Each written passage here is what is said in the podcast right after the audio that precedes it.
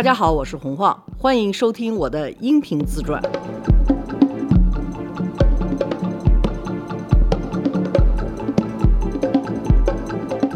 罗叔好，大家好，晃姐好。咱们上次好像是录了两集就结束了，完了之后甩了个包袱吧？对，好多人都等着呢。大家好像对这办时尚杂志这事儿好像还挺感兴趣的。嗯，我看评论挺多的。甩了个包袱，就是说我和苏芒到底有没有茶本，是不是？这个留着最后说。再给你甩一个包袱，咱们这期可以稍微长一点。嗯，我觉得我先得跟大家说这个时尚杂志都是怎么做的，因为大家都看见是一个特别光鲜的那一面，就是所有的明星啊，还有拍封面啊，什么时尚编辑啊。其实中国的出版物。是在国家的严格控制之下的，就是说，出版社必须是国有的，只有出版社才有刊号。好像全国应该有一万多本刊物，后来就死了很多，就是因为它做不下去了。改革开放以后，很多东西都市场化。原来好多单位，比如说你想是轻工或者是食品局什么的，都有自己的刊物。但原来印这些刊物，他公司底下的机构，或者是说他单位底下的机构，比如说我要是机械部的，那我机械部底下多少多少个公司啊，还有什么厂子啊，他们都得定我的机械出版社出的杂志，或者是化工出版社，那化工出版社出的都是跟化工有关的内容，所有的化工厂啊，完了什么都会订这个杂志。所以它是有这个销量的，但是后来慢慢就是市场化了嘛。你的内容要足够的好，才会去定，而且大家都在削减开支。像这些杂志社，不管是在权力还是在市场，都是做的不好的，慢慢就少了很多。可能我们开始做杂志的时候，全国只有两千多本杂志了，活的也不好。这些刊号呢，都在找合作者。那么这些合作者有很多就是外国的出版商，比如说康德纳斯啊、赫斯特呀、华谢呀这种。第一个进中国的应该是法国的华谢，说的不好听，实际上就叫卖刊号。卖刊号是违规的，绝对是国家不允许的。但是实际上它的合作方法是一个合作的方式。等于呢，就是原来的出版社没有放弃他的终审的权利，他跟你合作，比如说他跟华谢合作，那华谢就会在中国成立一个广告公司，那这个广告公司呢来经营他们合作的这本杂志，他们把所有赚来的钱部分钱是给原来的出版社作为管理费用，还有一个编辑费用，就是说每个月他们做终审还会有一个编辑费用。等于原来那些国家的不景气的杂志，就靠这个能够维持下去。但是你知道那个刊物的名字就乱七八糟。我记得我们那个时候找合作者的时候，我觉得那个名字巨酷，但是所有人都跟我说不行。我们那个时候找到是我最想做的一本杂志，而且我觉得是最酷的名字。你知道叫什么吗？嗯，盐，颜值的颜，吃的那个颜。嚯，牛吧？可以。我就特想要这个，但是后来他们说你这个 做时尚类杂志，你要盐干嘛？我说你不知道，就是因为做时尚类杂志，如果说我找一本盐的杂志，我太酷了。然后他们就说不行，你去找一个，然后就给我塞了一本刊号的名字叫《名牌世界》，然后我就觉得一点儿也不酷，特别的觉得憋屈。就是我特想要那个盐，但是后来盐也不给我们，就只能是。名牌世界了，所以所有的刊号合作全是这么合作的。我们刚开始做的时候，只有华谢的那个世界时装之源或者之愿。我们那个时候做山寨它的封面的时候，让杨二车纳姆山 就把它那个源改成愿了。黄金节办的时候，他找了他一个老同学，他的那个刊号呢是友谊出版社的。友谊出版社的那个刊号呢，它中文名字就叫《世界都市》，他们自己给自己起个名字叫 Look，L O O K，没有那个 I。我接了之后就收到一个文儿，发到友谊出版社，说你们这个英文名字我们查了一下，在新闻总署是有备案的，这个名字是一个美国杂志，这个杂志在中国是被禁止的。哎，有一出版社就找我说：“你这个怎么办呢？你们跟那个美国的 Look 杂志什么关系啊？”哎，我说美国 Look 杂志，然后我就查了一下，查出来在 一九五零年代和一九四零年代，美国的的确确有一本叫 Look 的杂志，它是跟生活杂志。竞争的就是那种特别大开本的，你还记得《人民画报》吗？嗯，就那么大开本的画报式的杂志。然后这本杂志的的确确非常的反共也反华，在五十年代就被中国列为禁刊。但是这本杂志和生活杂志一样，到了六十年代、七十年代就破产了，消失了。我说那这跟我们没关系，这是美国另外一本刊，我们叫 Look，跟他一点关系都没有。我们跟他什么说？那你得让这本杂志出个证明，说他跟你没关系。我们说这杂志已经倒闭了，他没法出这证明。说那你们找美国的新闻总署和有关单位出个证明。我说美国政府没这么一个有关单位，他跟你不对称，他不管谁爱出什么出什么。你有钱，你想浪费纸张，你随意。所以我怎么着我也证明不了，我和那个 Look 没关系，就差不多是二零零一年的事儿吧，挺近的了，离现在。呃，对对对对。我就说这可怎么办呢？这个我们叫了差不多已经四五年的这个《Look》杂志不能叫了，得要改了。我们那个投资人就那安伟峰就说，现在不是时髦什么，因为那个时候刚出了那个还不是 iPhone，那个 iPod，嗯，就那个最小的听音乐的啊。他说：“哎，这不是现在时髦什么前头都加个 i 吗？咱们就叫 i Look 就完了。这 i Look 就是这么来的。”大家总觉得这个创意这事儿，就是一帮人坐在那儿，要不然头脑风暴出来一个特牛的想法，要不然一个人在那儿苦思闷想，参考很多杂志，完了之后出来一个，不是，都是给逼出来的。后来还有人跟我说：“哎呀，你这名字起的太好了，你这 I Look。”又有科技的感觉，又有时尚的感觉。我说，嗯，反正是给逼出来了，就是真的是到最后说你必须改名儿。后来我们就把这个名儿改了。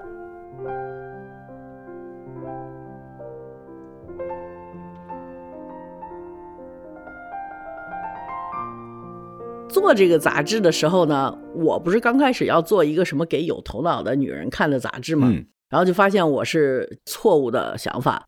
也没人愿意给我广告，小雪不就来接了吗？小雪就坚决做了一个明星版的杂志，还是挺赚钱的。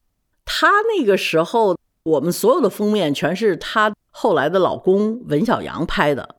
我其实跟这杂志什么关系都没有，我离得远远的。我记得特别清楚，我第一个名牌包是一个黑的 Gucci 的托特包。帆布的啊，不是特讲究的。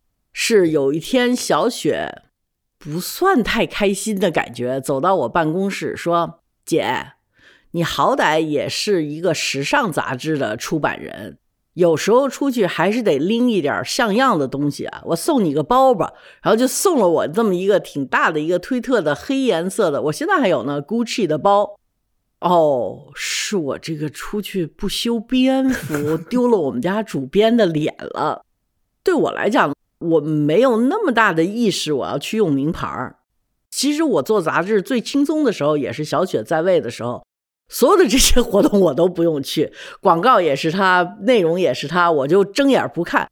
一直到我把这本杂志给张永和，我说：“哎，张永和，我想做点中国设计师，你能不能给我做一次客座的主编？”张永和看了这杂志说：“花儿，我觉得我还是有一定的审美标准的。你这个杂志我要是做了，我觉得就会跟我的审美标准有点偏离了。”后来我说：“你是觉得我们跟你的审美标准不一样是吧？”然后他就做了一个手势，那个手势我到今天还在，因为他是建筑师，你知道吗？他说不是不一样，是有点手就往下滑了一下，然后我就知道他嫌我们的杂志太 low，他就不愿意做。我就觉得哦，这个是一个问题哈。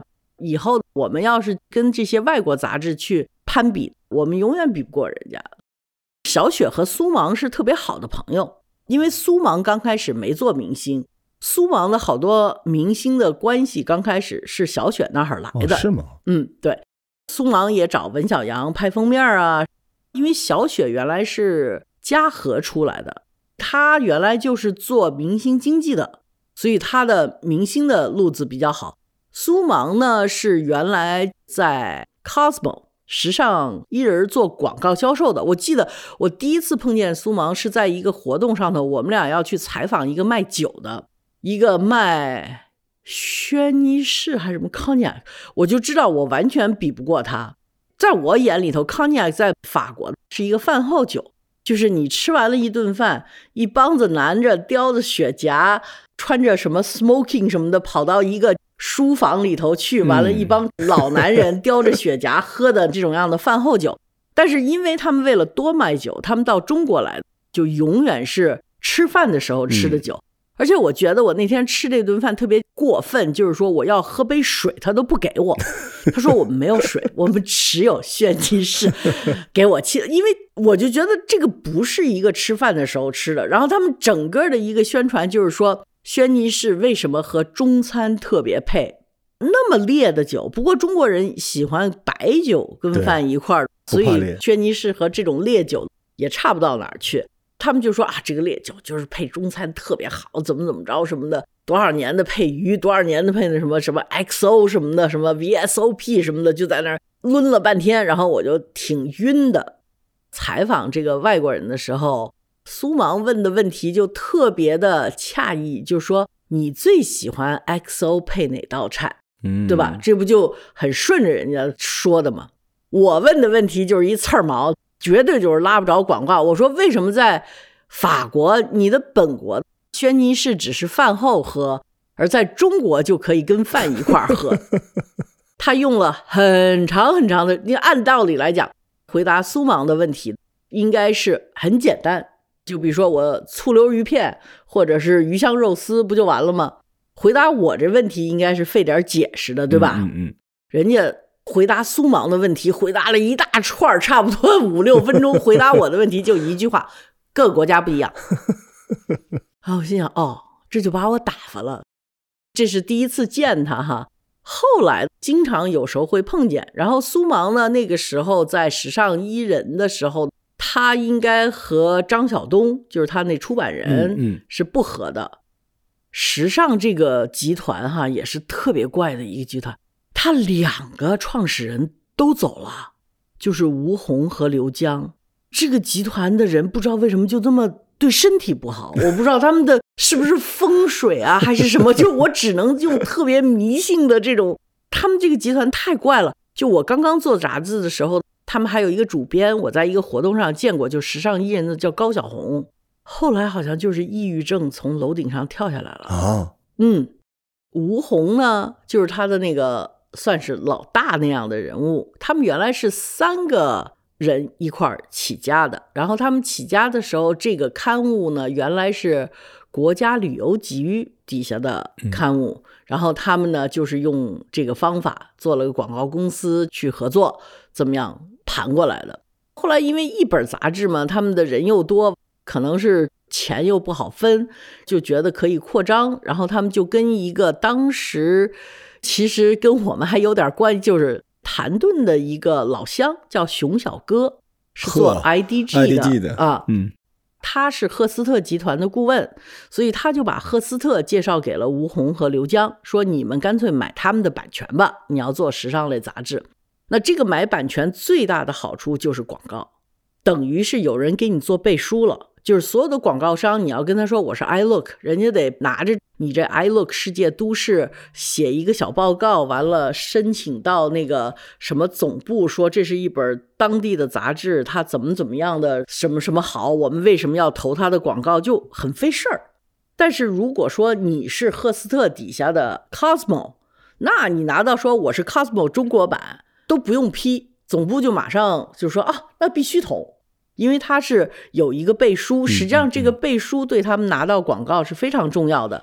那我们刚做杂志的时候，有背书的跟我们竞争的只有《世界时装之愿》这么一本儿，就是 L 杂志。等到 我们做了一年以后，雨后春笋那样，所有有背书的大的杂志，什么 Bazaar 啊，什么 Cosmo 就都起来了。这个对于本土杂志来讲，基本上我们就给埋在底下了。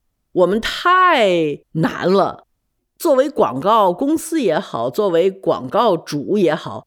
他们就觉得这个往回报是太容易的一件事，拜到总部就是说啊，那个什么 Cosmo 开了中国版了，我们要不要支持一下啊？总部肯定说必须的呀，我们在什么欧洲、欧美都跟他们合作的呀，中国他们要出现了，必须要合作的。那你们尽量找一个好的位置啊，钱无所谓的，但是头版嘛，就是首发嘛，咱们一定要表现出来我们对他们的支持的力度啊什么的，就全是这样的。没有一个是说会不投的。你要是本土的杂志跑到广告主那儿，他们就会说什么杂志啊？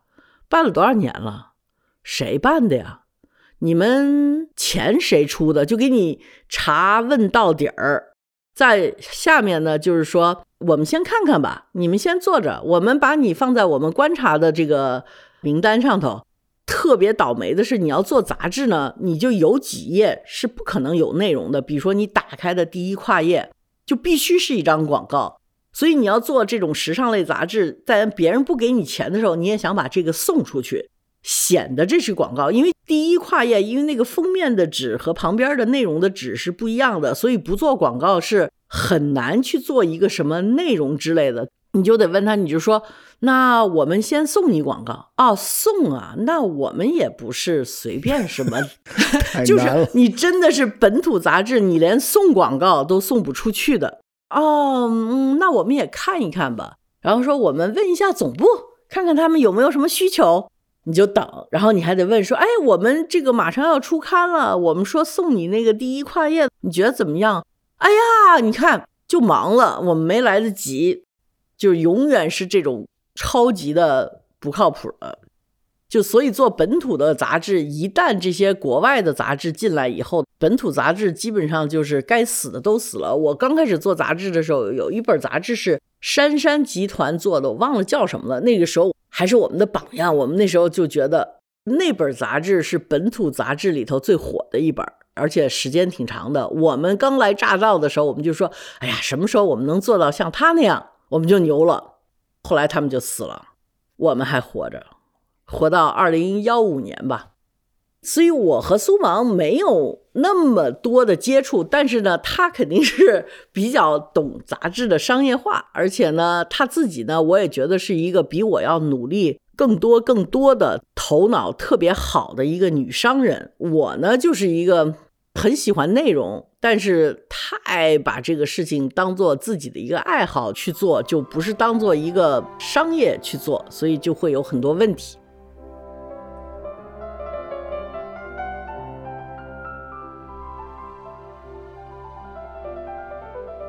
苏大小姐呢，她比较自我哈，我没她那么自我，所以苏大小姐有时候我说什么事儿，她老痴心。《纽约时报》那个时候有一个时尚评论人叫 Susie Mancus，特别著名，是一个老太太。Susie Mancus 那种样的时尚编辑是我比较尊重的，因为她十六岁的时候就被家长带去了迪奥先生第一场秀去看秀，所以你想那是什么感觉？他写迪奥的评论那是什么感觉？别人写我们写那些软宣是什么感觉？深度就是不一样的，你知道吧？他时尚编辑还应该是有分量的。这个 Susie Mancus 我特别喜欢，我管她叫苏大妈。但是我每次说苏大妈的时候，我都被就是我们说你赶快把那删了。我说怎么了？说苏芒不开心了。我说这跟他有什么关系？说觉得你管她叫大妈。我说我真的不是说她，你看看我说的那话，他说得出来吗？我记得有一次是迪奥还是 Galliano 在当创意总监的时候，迪奥跟灰颜色永远是沾边的。然后迪奥呢就做了一季，就是很灰，但是没有那么放肆，因为 Galliano 是一个非常张扬的这么一个设计师。就这一季他收了很多，我记得是零几，就他最后几年的时候做完了之后，这 Susie Mank 就是苏大妈哈，不是苏芒哈，就特别尖锐的说。这一看就是集团下了命令，要完成亚洲的销售任务，所以让他收敛一点，做点可穿性高一点的衣服。我估计 Susie Mancus 在《纽约时报》也挨了几巴掌，就是说你随便就这么说客户怎么怎么着，把真话说出来了，这怎么可以呢？这不是时尚界职责范围内的。然后我登了这个之后，所有人跟我说：“你赶快把那个删了。”苏芒说他没说这话，我说这我知道他没说这话，这也不是他说的。他说那你说是苏大妈说的，我说我说的苏大妈是 Susie Mancus，我能叫大妈的人，也是一九五几年就能看秀的人。他真的是比我大那么多，但苏芒比我小，我干嘛叫他大妈呀？他说人家都以为你骂他呢。我说我真的没骂他。这个事儿在时尚圈里头就成了一个，我估计这里头更多的是苏芒想说我在骂他，但是我真的没有。对我来讲，他的优点我是认可的，他的缺点我也是看得很清楚的。你跟他做这些东西没有什么用。我跟他的还有一次打交道呢，就是。在所有这种活动上，我跟小雪呢是有过节的，但是呢，跟苏王真的没有什么太多，因为两个公司的人除了拉广告，拉广告，你说他有那么强大的背书，我能拿他做什么呀？他吃肉的时候，我捡点汤喝，这个地位就摆着那儿。外国广告公司也好，是品牌也好，他是赫斯特，我是中国的。世界都市，I look，这就摆在那儿，哪个是大象，哪个是蚂蚁，对吧？我也没怎么觉得这是回事儿。我就有时候就觉得苏芒就是架子很大，他每次我们在活动碰着，他必须要逼着我第一个跟他打招呼啊。对，我们俩就恨不得都快撞着了，我得说。哎，苏芒你好，然后他还说哟，黄姐姐，就这样的，突然发现，就突然发现说，哎呀，没看见你啊，就 他就，但是我就觉得哦，你们要玩这个游戏，那好吧，都快撞上，有没有两人已经撞一块儿？有的时候你真的是已经擦上了，你知道吗？我说哎，苏芒啊，你好，然后他哟，黄姐姐，没看见你。我心想，我体积那么大，你怎么能不看见我呢？倒是 你瘦的这样的，不是他，就永远是要，嗯，要那个劲儿哈，要那个劲儿。后来小雪也是，就是永远在所有的吃上呢，他的眼睛只要是扫到我那儿，就啪往上一飘，然后一直到我说小雪你好，然后哟晃姐姐，就他们永远的那个在哟晃姐姐那个带着无数的惊喜。哎，那要是他俩人遇见怎么办？他俩挺好的，但是他俩谁先打招呼呢？俩人头顶头的原地当时踏步。他俩很可能我没见过他俩在一块儿哦，我还真的没见过他俩在一块儿。反正我觉得他俩在一块儿就是比矫情，就是时尚圈有一些编辑，尤其是这些大主编，最来劲的一件事就是比矫情。比如说住个五星级酒店，对我来讲好多毛病。都是被这些奢侈品惯出来的，因为 他们永远让你就是吃的最好的，住着最好的，伺候的最到位的。你如果跟他们出差，这也是当时尚类的编辑和主编的一个福利吧。但是他们呢就要挑毛病，就说：“哎呀，接我那个车的司机他怎么这样啊？你看他给我开门的时候还差点绊一跟头，我都担心替他。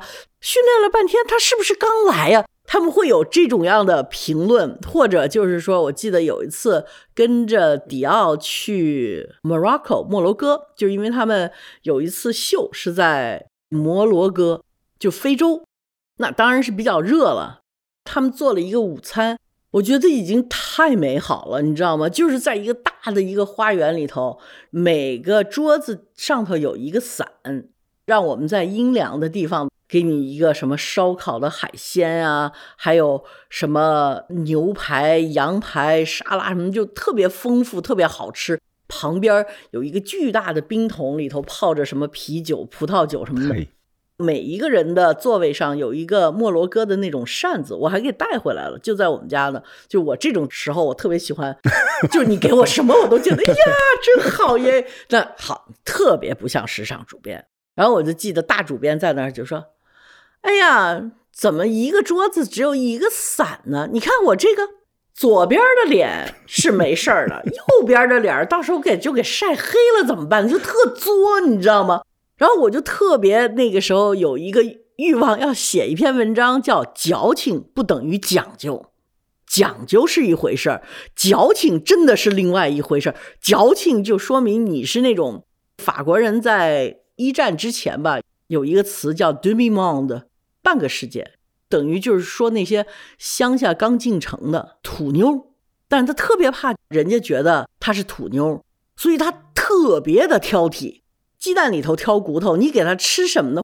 他都觉得啊，这个吃的不如我那次。哎呀，他这个 barbecue 里头的鱼，哎，真的是了。哎，不是西餐里头都会把骨头挑出去的吗？他为什么在这？哦，对，在非洲哈，他们的服务就稍微次一点。不过我心想，中国人从来不挑刺儿，你就不会吐刺儿了？至于吗？他们一顿饭出下来表演的就是矫情。我怎么怎么觉得这个不够，呃，那个什么什么什么的柠檬又不够了。哎呀，完了之后他们。吃完饭不都上来洗手的那个一个小碗里头飘着柠檬让你洗手吗？居然就这个同样矫情的主编用超级蹩脚的英文跟那个非洲人说，我都觉得那非洲人根本听不懂的。说我这个洗手碗里我不要黄柠檬，我要青柠檬 啊！我就恨不得给他一巴掌行吧？他们就全是这样的，但是我觉得这个是他们的。常态，他觉得这样就是时尚，这也带领了一批中国的小女孩只会矫情，不会讲究，就是毫无任何内涵的在那儿跟人家较真儿。然后你也不知道他为什么较真儿，而且他为难的人往往就是他也不敢去到品牌那儿去说，对吧？他就为难那些服务员，就成了他们去显示他们的所谓的品味的对象。就天天矫情，从餐巾布啊到那什么，没完没了的，跟他们一块儿吃饭做活动，永远是这个。但是他们自己呢又毫无礼貌。我记得有一次，我和苏芒一块儿去那个豆豆鞋叫 Taz，他们的一个晚宴，那个晚宴还是他们 Taz 那个大老板过来。苏芒呢说他也不是干嘛去了，反正就是特别的疲倦，不想来。但是呢，因为他比我们都重要。至少比我重要吧？可能 Taz 啊，还有他们那个公关人员就跟他说：“你必须得来。”然后他说：“那我可能要晚，怎么怎么着？”然后后来他们就跟我说：“话，他那个老板叫 De La Valle，然后说我们把你放在 De La Valle 旁边吧。”我说：“我无所谓。”他说：“对不起啊。”我们把你放在德拉瓦利旁边，但是苏芒来了，能不能再跟你换一下？因为苏芒应该坐在他的旁边。我们要说换了就不来，但是他又要晚，所以我们怕开宴的时候呢，德拉瓦利是他老大的旁边呢没有人，这也不行。他说你就先坐那儿，如果苏芒来了，姐姐我们跟你商量一下，你能不能就主动让苏芒坐在那儿跟德拉瓦利聊两句？我说没问题，我都无所谓。这顿饭本来我就他妈不想去吃的，就管你那什么的。我说行。那个时候刚刚去完 t a s 的总部，这个鞋公司还蛮有意思的。他倒真是不忘本的。De La Valle 的老爸就是一个鞋匠，他们的总部是他老婆是一个建筑师设计的。然后他那个总部里头就一个自行车，还有一个工人用的那个工作架，做鞋的工作架和一个自行车，那个就是他爸爸的。所以我还是挺感动的，就是一个鞋匠的儿子能够把这么大一个公司给撑起来，最后还记着他爸爸当年的这些工具，我还对他印象挺好的。我觉得，哎，老头来了嘛，那就那没关系，就无所谓的，反正这时尚界的那点破事儿，你去跟他计较就没完没了了。这老瓦利坐下来，我坐下来，完了就开始吃了，在我旁边就有一个空的位子，上头桌牌就写的是苏芒，一会儿。苏大姐来了 啊！我累死了，怎么不行啊？说，我一看她来了，我就站起来了，我就说：“苏芒，你跟老板说去吧，他是等了你挺长时间的，我就要让他坐在这拉瓦里的旁边。”他倒把我一下子摁在那儿，说：“你你你坐着跟他聊吧。”他说：“我已经累死了，我真的 不行了，我什么？”然后他就坐下来了，好像已经上到第几道菜了，然后他面前是一碗汤。等于我们已经可能吃到甜点了，嗯嗯，他才刚吃头盘，可能那汤喝了两口之后，我记得就把这个盘子啪往中间一推，他脑袋就趴在桌上睡着了。啥？就可以累成这样？这个我也挺佩服的。就是说，妈呀，你就为了几个包和几件衣服，把自己累成这德行？当然人家也不是哈，苏芒是一个非常勤奋。商业头脑非常高级的女人，但是文化知识和各方面 和礼貌起见比较有欠提高的，怎么样一个时尚女主编哈？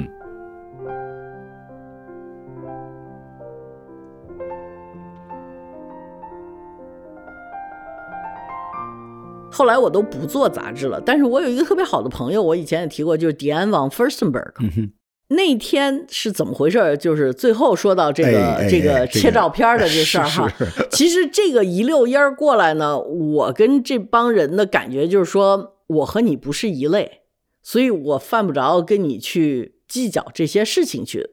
还有一次，我是在旅游卫视做那个打开天窗说亮话那个节目的时候，有一次是卡地亚做的赞助，卡地亚就要求非要采访苏芒，然后我就心想啊，我也不想采访他，他也不想被我采访。我说那你们请吧，我说我没问题，但是你们请，因为他们是这一集节目的赞助商。然后苏芒就说啊，晃姐姐，卡地亚说你要采访我，我说是啊，我说我们有一期节目讲卡地亚，他们觉得最佳人选就是你。哎呀，那我可以得给你说啊，你可不能问我秋裤的事儿。我说我不问你秋裤的事儿，咱不能说那个啊，你不能问我什么就这那已经是秋裤以后了，就不让我提这个事儿。我说可以可以，我不提。咱们不就是说卡地亚，说珠宝，说珠宝。他说那行，然后就开始要做这个节目。这姑奶奶就迟到一个钟头，就所有化妆师什么都得等，拍摄组得等，所有人都得等。来了之后再等她化妆，先迟到一个钟头，再化妆一个钟头。不要台里头的化妆师，当然人家得自己带化妆师，完了自己换衣服，怎么反正就是，然后终于开始聊了，上来就说珠宝里头我最喜欢 Tiffany 了。这个好，然后就说这条可以剪了吧？我说当然可以剪了。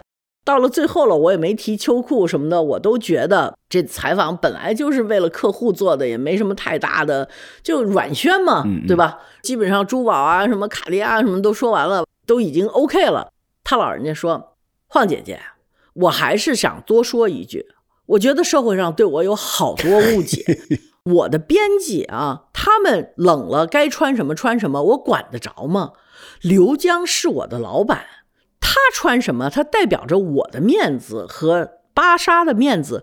所以关于秋裤那件事儿，我没有跟编辑说要他们不要穿秋裤，我只跟刘江说了不要他穿秋裤。当时我就想，不是咱们说不提秋裤，不提秋裤，咱实在是自己忍不住就提了个秋裤，就这样。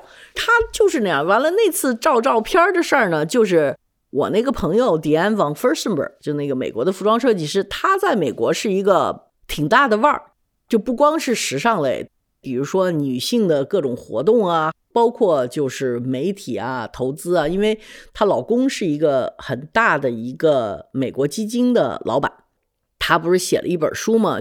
我想成为的女人，然后就翻成中文了，就要在中国发表，然后他就到中国来了。邓文迪招待，就住在邓文迪他的那个四合院里头，他就给我发了一封邮件，说我到中国来了，我住在邓文迪的家里，你要不要来看我一下？然后我说好呀，他说那行，那我晚上有一个 party 是邓文迪组织的，就是庆祝一下我的书出版，那你早点来，咱们俩还可以聊天我呢就挺早的就过去了，到那个四合院去。迪安特别逗，说我挺开心你能做出这个牺牲到这儿来的。我说什么意思？他说我知道，如果说一般情况下我要只是请你来晚宴，你就不来了。当时我心想，我有那么明显吗？不管吧，反正就我一个人去的。然后呢，我就先坐那儿跟迪安在那儿聊半天天儿，聊了一会儿天儿之后，外头来催了，说客人都来了，迪安你得到前头来了。台湾做那个 iPhone 手机老板叫什么？郭什么？郭台铭，啊，我们出去就看见郭台铭和他的夫人在那儿。当然，我那个时候根本不知道郭台铭是谁，我就觉得哦，台湾老板好，贼有钱，知道了。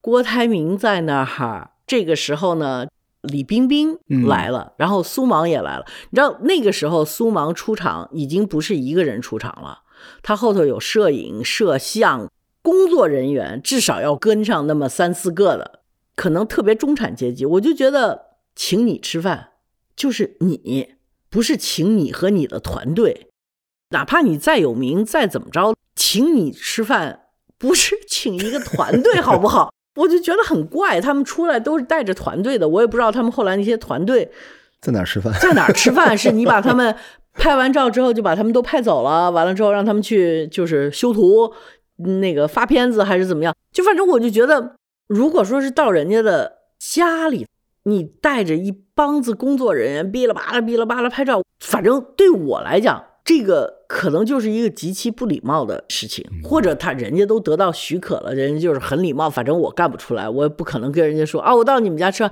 那我能带我的摄影师一块儿过来的吗？我就觉得，嗯，删我吧。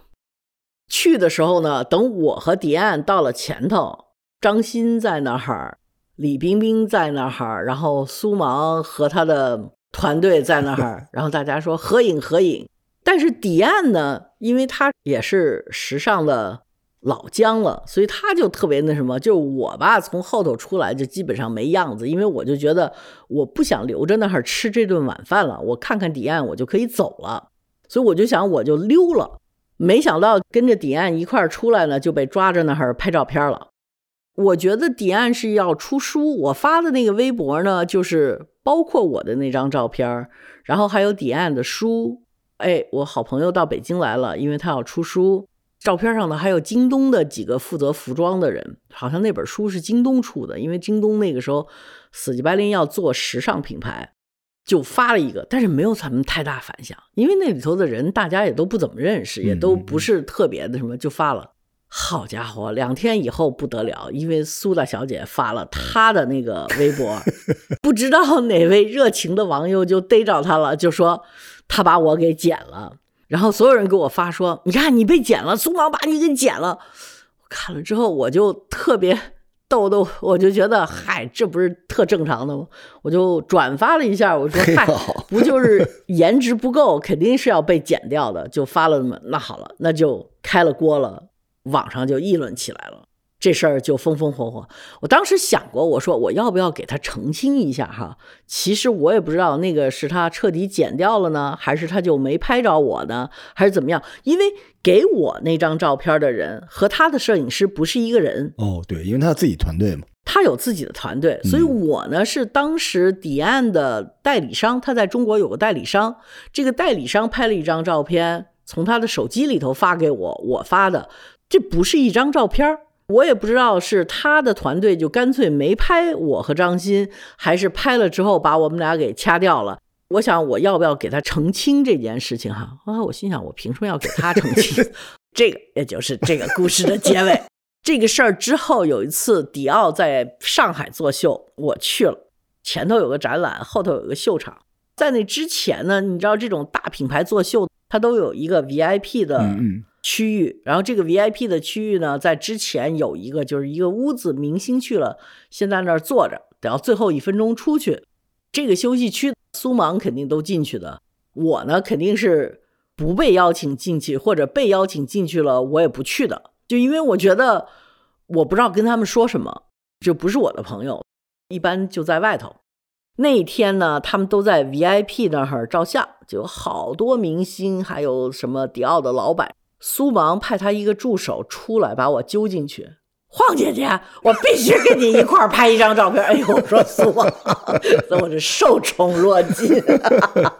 这个闭环是这么着的，然后我就看他就是抛出来了，什么我们什么高兴的在什么迪奥的什么就，哎呀，就是这种面子工程，这种假的什么，其实平常真的很少有接触，嗯，没什么交集啊。没任何交集，从来没有。就比如说什么约个饭啊，喝个咖啡，从来没有过。就像朋友之间，或者是说跟你说事儿，单独跟你，从来从来没有过。就真的是一个过路人。你说能有多大的过节？也没有太大关。你没有共过事，也没有交过朋友，也没有什么，只是在这种场面的上头偶尔碰到的这些人，不就是路人吗？没有任何的其他的。但是时尚圈。你认识的大部分人全是这样的。我到最后成了朋友的是一些奢侈品牌的做市场的这些人，因为你会跟他们深度的去讨论一些事情，比如说他们需要一个采访啊，你就会跟他们做事儿。所以通过做事儿反而成了朋友，而且这些做市场的人真的是外国奢侈品公司为中国培养了一批特别棒的做品牌的人才。嗯，咱们下期再说。好。他们里头的故事听着挺带劲的。行，那就这样。我和苏芒的事儿我说清楚了吧？苏大妈不是苏大姐，苏大姐是苏芒。我们俩除了擦肩而过，我得先跟她打招呼，然后有两张不一样的照片拍出来，把她给沦陷了一下。我也没救她，除此以外没别的。得嘞，拜拜。拜拜。